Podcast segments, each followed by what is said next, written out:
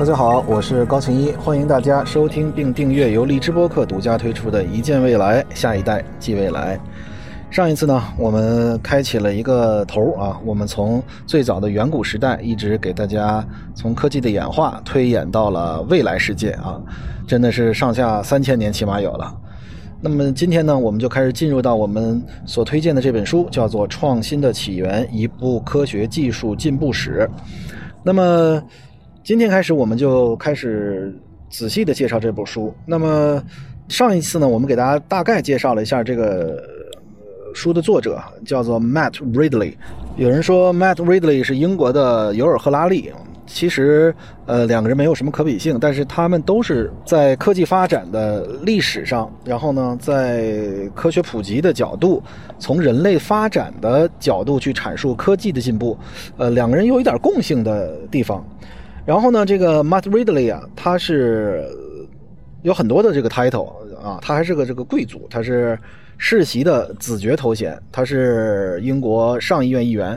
呃，这儿很有意思啊，大家知道。呃，中国的，比如我们大清朝啊 的清朝的时候，所谓的贵族，是比如和硕，就是皇帝的亲儿子啊，叫和硕啊，要亲闺女就是这个和硕公主啊，这个儿子这边呢就是和硕，比如亲王，假设说和硕雍亲王，这就是亲儿子，呃，康熙的四子啊，雍亲王后来成为雍正的，呃，爱新觉罗胤禛啊，这是和硕，就是亲的。那么这个大概的一个所谓的贵族体系呢，是亲王。郡王、贝勒、贝子，下面呢，比如说一等公啊，什么二等公啊，什么这个，呃，就很多了。但是呢，这个主要的说，一说有爵位的人啊，那基本就是亲王、郡王、贝勒、贝子。然后呢，这个在亲王上面还有一个呢，叫铁帽子亲王啊。这个，呃，说到雍正时期啊，在雍正的头几年的时候，因为之前有九子夺嫡啊，就是这个康熙年的末年啊，这个九个康熙的。儿子啊，要争夺皇位啊，最后是这个呃雍亲王四阿哥啊得了皇位。那么在九子夺嫡之后呢，这个当时他的对头，当时有有几派啊，咱们就说开了，正好说到这个呃，我是想给大家介绍一下英国的这个贵族体系啊，因为这 Matt Ridley 是呃，他是一个皇室，他是一个贵族啊，他是子爵。啊，他是英国上议院的议员啊，这个公侯伯子男嘛。那么英国的上议院的议员最低得是一个男爵，而他是子爵，比男爵还高一点啊。说到这儿，我突然想起来了，咱们就随便说说中国的之前在封建社会的最后一个王朝清朝的时候，这个这个体制啊，就是亲王、郡王、贝勒、贝子，上面还有一个铁帽子亲王啊。在那个雍正头几年的时候呢，这个。他们有过一次八王议政啊，说所谓要恢复到康熙时期的，呃，四个铁帽子亲王，外加这个，呃，四个亲王，然后能够这个八个王爷在一起八王议政，实际上是为了削减雍正当时的权力。雍正这个皇帝实际上这个很有意思啊，就是我非常喜欢这个皇帝，但是他在位时间非常短。所谓康乾盛世，清朝的康熙和乾隆这个康乾盛世啊，这个加起来一百多年啊，康熙在位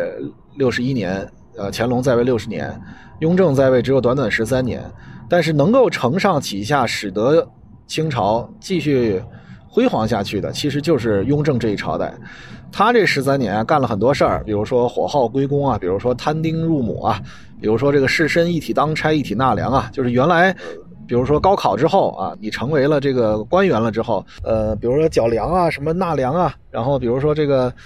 呃，有很多的这个责任是不需要你再做了，对吧？为什么古代总是说这个“学而优则仕”呢？对吧？所以，其实，在雍正时期，这个他这十十三年是非常重要的。他这个呃九子夺嫡的时候，当时其实有有这么几派嘛，有这个二阿哥啊，这是所谓的二阿哥，呃，实际上就是太子啊，太子两两度被废。然后呢，有这个，其实四阿哥的胤禛呢，就是雍正皇帝呢，其实本来也是太子党的啊，他是跟太子的关系非常好。然后呢，还有这个八贤王，以八阿哥为首的八阿哥呀，呃，允四、九阿哥、允堂啊，十阿哥呀，以及后来的十四阿哥呀，十四阿哥呢也呃也叫胤禛啊，那个真字不一样。十四阿哥胤禛呢，实际上跟四阿哥是一个母亲生的啊，所以这个他们俩应该更亲。但是实际上在这个九子夺嫡的最后呢，就是四阿哥跟十四阿哥在争，因为十四阿哥呢当时是这个抚远大将军王啊，给他派到西边去了，去建功立业。本来这个包括八阿哥都是支持十四阿哥的。那么这个十四阿哥很有意思啊，就是是这历史上这个人啊，就是他们俩其实你说一母所生，按说是不应该有什么这个，应该是很亲，对吧？但是实际上呢，是十四阿哥跟这个八阿哥这个关系非常的好，所以呢，在后来这个等雍正继了位之后呢，十四阿哥就被发配到了给康熙守陵啊。后来雍正去世之后呢，乾隆把他这个找回来了，然后这个然后。能恢复了他的一定的爵位啊，要恢复他的一定的这个社会地位，给了一定工作。那么在之前呢，其实他在整个的雍正这十三年里面，基本上都是在在在守灵。然后呢，这个八哥呢，这个八阿哥后来呢就被这个雍正在雍正这个头几年的时候呢就被废除了，然后呢就改名叫阿奇纳和塞斯黑啊，八阿哥和九阿哥。结果这个这一派就倒戈，就倒掉了，彻底倒掉了。然后呢，跟雍正关系最好的呢是十三阿哥啊。这是他的，但是因为十三阿哥身体不好，在雍正初年的时候就病逝了啊。呃，说起这儿呢，我就突然间想到还有一个问题，就是，呃，实际上大家知道铁帽子亲王啊是不会被撤销的，但是呢，如果世袭罔替，大家知道，比如说你要是皇室血统，你继承这个皇位。你是亲王，那么孩子就是只有一个啊。那个，比如你的嫡长子继承你的亲王，你不是亲王了，就变成郡王了，就降一格。然后呢，你可以世袭罔替。如果你到了郡王第三代，没有因为自己建立功劳而得到的晋升，那你接着往下降，就变成了贝勒。然后呢，如果你再不行，那四代以后你就成贝子了，再往后你可能就就已经不再是这个主要的皇室成员了。所以这就是，呃，这个古代的封建制度下面的这个所谓的贵族制度，其实还挺有意思的啊。就是跟大家，呃，随便聊开了。呃，我们再回到我们今天这本书，这个 Mad Ridley，他是呃英国的，他是上议院的议员，是子爵。英国的这个政治体制也很有意思。英国有上议院和下议院，它上议院呢是贵族院。刚才也也给大家介简要介绍了，贵族院最基本的准入门槛是男爵，公侯伯子男啊，这么几个爵位。呃，公爵大家最知道的就是女王的老公，对吧？His Royal Highness the Duke of Edinburgh，就是这个所谓的呃殿下啊。然后呢，大家知道贝克汉姆啊，这个贝克汉姆很有意思，一直想要一个爵位。呃，贝克汉姆是一个优秀的足球运动员啊，他之前在 Manchester United 的曼联呃效力过，后来去了这个皇家马德里，然后呢去了这个呃，我记得去 AC 米兰也待过，对吧？然后去了美国大联盟，呃，他呢这个其实啊，他如果不是过多的这个，他的老婆是那个辣妹嘛，呃，维多利亚，如果不是这样呢，那个其实他在足球上的造诣应该更深，他如果造诣更深呢，他可能就能够得到一个爵位，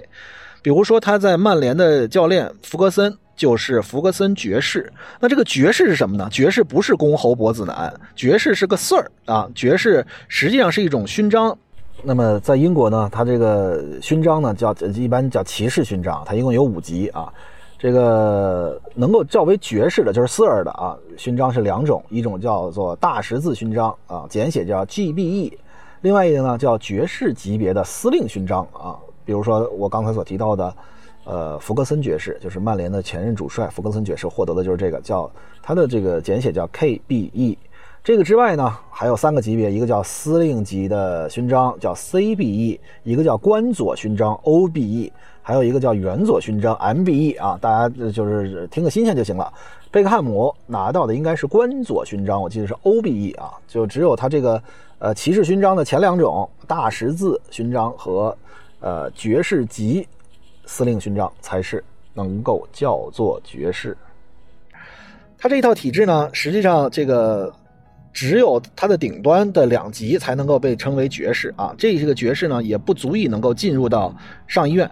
那么上议院呢，最基本得是男爵。所以贝克汉姆其实一直想这个拿到爵位，但是他最后没有进入到前两个档次。所以现在，呃，他唯一一次被受封还不是。爵士啊，所以呢，从另一个侧面呢，想告诉大家的是，Matt Ridley 是一个呃，是个贵族啊。同时呢，他还真的在这个科学的历史的角度是很有造诣的。那他的研究工作在哪儿开展呢？他是这个纽卡索纽纽卡斯尔英国国际生命中心的创始主席啊，他是纽约的冷泉港实验室的客座教授，他同时还是院士啊，他是这个英国皇家文学会的会员，他是英国皇家医学会的会员，他是美国艺术与科学院的院士。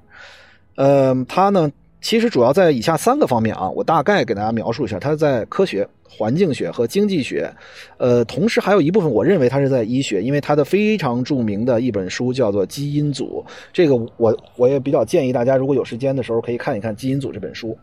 他呢，因为是个贵族嘛，他早年呢就就读于伊顿公学和牛津大学的呃摩德林学院。那个伊顿公学这个大家知道，就是这个开玩笑说是英国的北京四中嘛，然后这个。也伊顿公学是在英国，这啊这也是插一句，为什么贝克汉姆想要拿到这个爵士？就是你要是爵士，那你的孩子上伊顿公学就比较简单和方便。伊顿公学是一个非常好的学校啊。然后呢，伊顿出来的，大家知道，嗯，英国的首相啊，基本上不是牛津的，就是剑桥的，就这俩学校。如果你上了伊顿，那么大概率呢，你可以，或者说有很多人成功的进入了这个牛津剑桥。呃，Matt Ridley 也拿到了博士学位。他的成名作呀，这个也也会在我们后边几期给大家讲一讲，叫做《理性乐观派》啊，这个也是华章经管出的。呃，这一系列书其实真的还不错啊。呃，他的基因组啊，然后呢，先天后天，这个其实也是跟基因有关的啊。然后还有一个叫做《美德的起源》，我记得啊，这三个呢并称叫做基因的三部曲啊。然后呢，他还有一个畅销书叫《自下而上》，所以他是有一系列的这个作品的。那么今天我们所介绍的这个是非常的，呃，我真的觉得是一本震撼性的图书。我拿下来是真的是手不释卷，我我放不下。呃，因为之前呢。比如说，你对人工智能的历史啊，我之前看过这个人工智能史，也看过很多本儿。然后对于科学的发展历史呢，基本上我看的，包括尤尔赫拉利的书，其实，呃，还没有一本像他这样的体系性的从头到尾的梳理，而且不是以编年体的方式，它是以主题的题材的方式啊来介绍的。所以这本书还真的是很不错啊。呃，他呢，我觉得这个大家可以，因为这个他他也做这个非常有名的泰的演讲，就叫做 One Idea of Sex，就是这个思想的交融与生命的繁衍的相似性啊。这个他那个泰的演讲是是很著名的啊。说到这儿呢，再给大家聊一聊泰的演讲。我呢，二零一七年做了一个泰的演讲，但是我做的泰的演讲不是那个泰的是 TED 叉啊。TED 叉呢，呃，就是你在各个地方都有，绝大多数人做的应该是 TED 叉。尤其是用中文的啊，呃，TED 演讲呃应该是英文的，呃，TED 叉就是你在各个地方，然后有一群这个民间组织，他们是做呃 TED 这种类型的演讲。我当时 TED 叉 THU 就是在清华大学的呃这个 TED 演讲。当时呢，我的演讲主题呃要以人民的名义来审视社交网络，实际上是做这个人工智能的或者说复杂网络的角度的科普，通过了一个电影呃电视剧吧，当时非常火，二零一七年叫《人民的名义》。来给大家介绍一下里面，比如沙瑞金啊，对吧？比如说高玉良啊，高书记啊，对吧？然后他们之间的关系，所以这是二零一七年。这而这 TED 演讲呢，呃的形式呢，我其实也鼓励我们的荔枝播客的听众，未来如果有机会，我真的希望大家能够去尝试一下 TED 演讲。TED 演讲是非常有魅力的。第一，大大家可以听一下 TED 演讲，它一共只有十八分钟。现在我们说，其实当年我们听 TED 演讲的时候啊，就是还没有，我最早可能从零几年、一几年就开始。那个时候呢，我就觉得这个十八分钟已经非常浓缩了，是一个很简短的演讲，因为你要知道。呃，你要听个学术演讲，那么一个小时起步啊，对吧？或者起码四十五分钟起步，半个小时都已经很少了。我们当时呢，上学的时候呢，有这个 free talk，也有这个每周的 meeting。每周的 meeting 是要求四十五分钟到一个小时，你要做一个学术演讲。那么那样的学术演讲呢，可能这个传播性比较弱，就是专业性比较强，因为大家都有一个认知门槛。你你一进去已经不用再说，比如说你要来讲这个复杂网络，你不用再说中心度是什么概念，对吧？比如说我们评价一个人在社会里面的重要程度到。底是他认识人多，还是他认识的人更为重要，还是他认识的人对他更为忠诚？到底哪个更重要？这些我觉得最基本的概念是不需要去普及的。但是呢，他这会比较无趣，就是你稍微的每个人都在自己领域里太专了啊，这个到但凡有一点这个夹角，你听起来就非常费劲。但是这个 TED 演讲可不是，TED 演讲是为了给大众了解知识的。啊，它的那个英文叫做 idea worthy 呃 spread，就是呃值得传播的一些观点。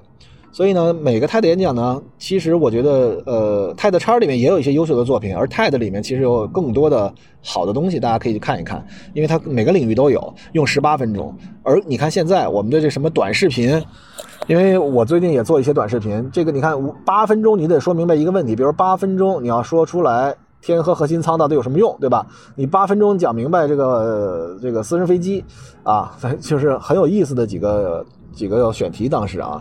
呃，但是呢，很多，比如说抖音啊，可能三十秒、一分钟，如果你说不明白一个问题，那大家就划走了。所以在这个时代呢，我其实，在反复在各个呃领域里面在跟大家呼吁啊，我说不要老关注着短视频，不要总是想着就那么片片刻刻的就能够了解一个地方啊，这个不要碎片化的阅读，也不要碎片化的呃听一些呃听起来很有意思，但实际上并没有很完整的。逻辑铺陈也没有很完整的知识陈述，其实这样的一个过程是一个很没有意思的，或者说大家记不住，对吧？而做一个 TED 演讲呢，如果大家去努力去报名，因为 TED 演讲一点门槛也不高，大家都可以报名。我当时也是报名，你只要报名，然后呢，你达到一定水平，然后你不断去努力，其实还有一些书去写的 TED 演讲的，比如说 TED 演讲基本的结构。就我每年啊是给自己定一个目标啊，就是比如一七年的时候，我当时说太子演讲；一八年我说我参加个节目嘛，对吧？大大家都知道啊。一九年我要干什么？我每年其实给自己定这么一目标，我不怕慢就怕站，所以大家如果有时间呢，其实真的可以给自己定一个，说我要去做一次太子演讲。太子演讲十八分钟，完整的说明白你想传播的一个观点，同时你还要有。让大家不需要认知门槛，或者说简单铺陈之后就能够理解你所说的意思。同时，你的演讲还需要抓人，你不能说头三分钟或者头五分钟大家已经不知道你在说什么了，这样枯燥的演讲是不被 TED 演讲所认同的。所以，TED 是一个很好玩的事儿，大家可以多去关注啊。TED 啊。我们接着说这本书啊，现在等于我们今天已经正式进入到了这本书啊。我们再介绍一下这本书的这个译著啊，译者，译者是王大鹏研究员和张智慧老师这两个人。呃，我是认识王大鹏老师的，所以呢，我给给这本书写了这个推荐语。呃，王大鹏老师呢是中科院的研究员，他在科普领域里面也很有建树。其实大家知道，翻译一本书，他翻译这本书在疫情期间也就用了半年的时间啊。他跟他的合著者张智慧老师啊。其实翻译一本书啊，会比如说微博是一百四十字，对吧？然后如果你要投一个杂志呢，大概是最少可能最少的那个 poster 啊，呃，就是一页画啊，一个板报似的啊。如果再多一点呢，可能三页六页。一般的 preceding 啊，一般的这个论文啊，基本上六页八页，对吧？然后呢，如果你要再写一篇什么这个硕士论文啊、本科论文啊，可能会非常的长，对吧？然后呢，呃。你如果说想出书的话，因为不同的论文啊，就是一般的情况下，呃，做一个博士学位，基本上就是等于写了一本书嘛，最后也非常厚。那么你每一个章节所做的积累啊，如果它是能穿成一体的，大家就可以出书。出书呢也有这么一个逻辑，就是一般大家写完论文啊之后，想出书之前，你都先翻译翻译，因为翻译的时候呢，第一呢，它的 IP 有保障，对吧？一般我们能够引进进来的翻译的都是巨著。而且都是非常漂亮的这个文笔所写成的，具有很高影响力的文章，呃，或者叫书图书。那么译者呢，其实是非常难的，就是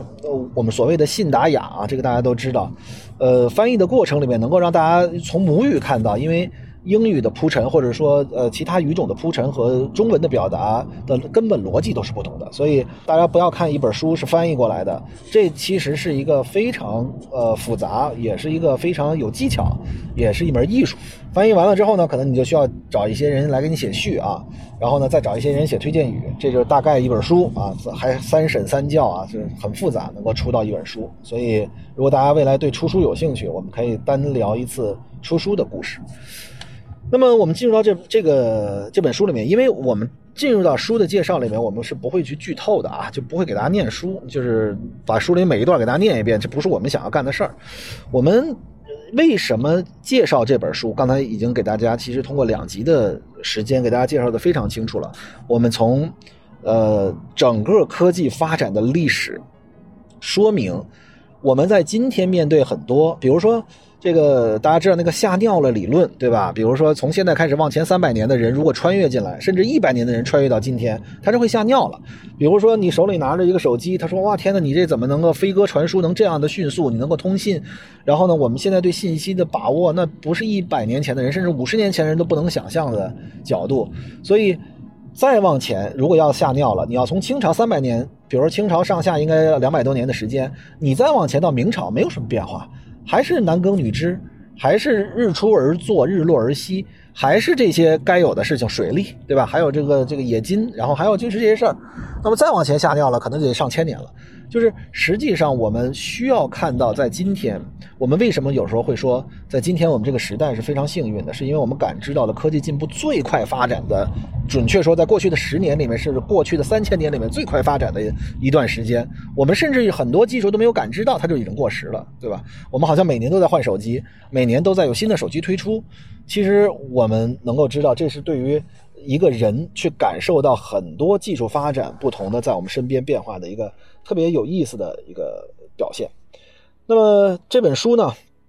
呃，我为什么觉得它好？主要原因就是它给我们放大了这个维度，能够从科学发展的历史的角度，就很多的细节的每一个具体的问题来进行讨论。比如说，在二零二零年的时候，我们给大家介绍了很多次了，说扣响明天，我为什么当时愿意把扣响明天用了四百多天的时间，去真正沉浸到了一个节目里面去？这可能也是我在最近几年里花的最多心思的一个节目，就是因为这是一个从今天看明天的一个节目，所以我当时花了很多时间想要去尝试或者知道明天会是什么样子。而这本书就是《创新的起源》，一部。科学技术的进步史，它呢最好的一点在于它的结构，它呢是根据不同的角度，就好像《扣响明天》当时是衣食住行和感情，对吧？跟蔡徐坤那一期是能不能会被替代，对吧？一个偶像会不会替代？任何一个工作会不会替代？张绍刚老师那一集是未来出行会是什么样子？然后呢，跟这个沈鸿飞老师那个是未来食物是什么样子的？跟熊云老师是未来衣服是什么样子的？然后呢，跟这个潘石屹。总是说未来的住宅是什么样子的，衣食住行嘛，所以这样呢就会让大家能够跟日日常生活有所联系。那么他这本书有意思的在于，比如说他第一章讲的是能量，他从瓦特开始讲起，从热、功和光开始讲起，从托马斯·爱迪生，大家知道我在奇葩说的时候说这个发明了灯泡，对吧？实际上，这个爱迪生是第二十二个发明灯泡了，他根本就不是第一个发明灯泡的人。那么，比如再说汽轮机，然后呢？同时还有叫页岩气带来的惊喜。其实大家知道，现在我们从党中央开始要求叫做碳中和和碳达峰，就是我们对二氧化碳的排放要这个达到峰值，同时呢，在一定年限之内，我们要把它碳中和。那么这个呢，实际上为什么呢？往根本了说，这是动摇美国以石油为基础的体系。能够使真正的能源创新的科技创新产生一个新的爆炸性的变化，啊，这个我们有机会找一个专题来给大家讲讲碳中和和碳达峰。但是实际上，大家知道，最近几十年里面，以美国为这个经济的主宰。到底产生了什么的变化？实际上就是石油，包括它的伊拉克战争、它的中东战争、它对很多地方的掠夺，都是石油为根本。而如果改变不了石油为体系，美元与石油之间的挂钩，那么实际上这件事情就非常难以动摇啊美国的所谓在经济领域的统治地位。我们也不是想动摇它，我们只是想自己发展。但是因为那是不公平的，所以我们需要找到一个公平的角度。而欧洲和呃中国其实也是在尝试着呃找到这样一个。角度其实这就是碳中和和碳达峰，所以从能源的角度，这是它的第一章啊。它第二章呢就是公共卫生啊。公共卫生里面，它大概说了，比如说小儿麻痹症啊最早，然后呢居里夫人枕边的敌人，这个是什么？下一集来给大家进行介绍。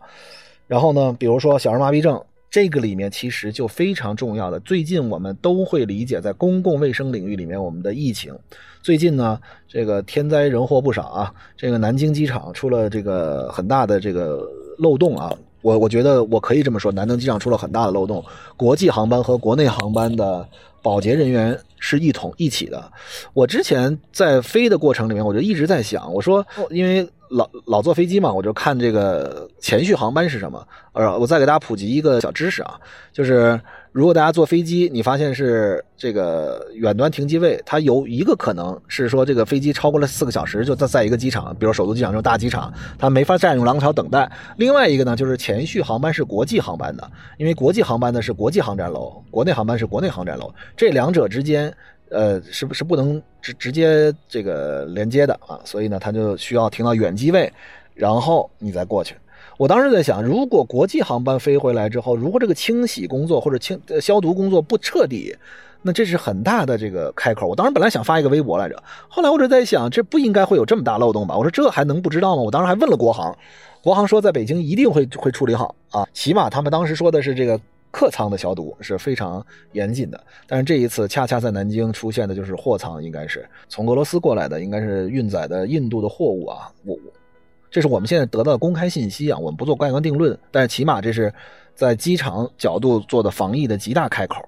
所以这个事情一定得非常的警惕。我们对于这个后疫情时代的疫情管控，尤其在这样的机场，这样明显我们知道它是一个疫情防范区，竟然会出这样的问题，真的是几十例了，而且现在还在往这个其他地方，因为呃，毕竟是机场是一个枢纽嘛，它会连接到很多其他地方。当然了，我们现在我们国内的疫情防控的措施方法已经非常成熟了，所以我们相信这次疫情也是一个短暂的，但是给我们敲了很大的警钟，我们需要去提醒我们。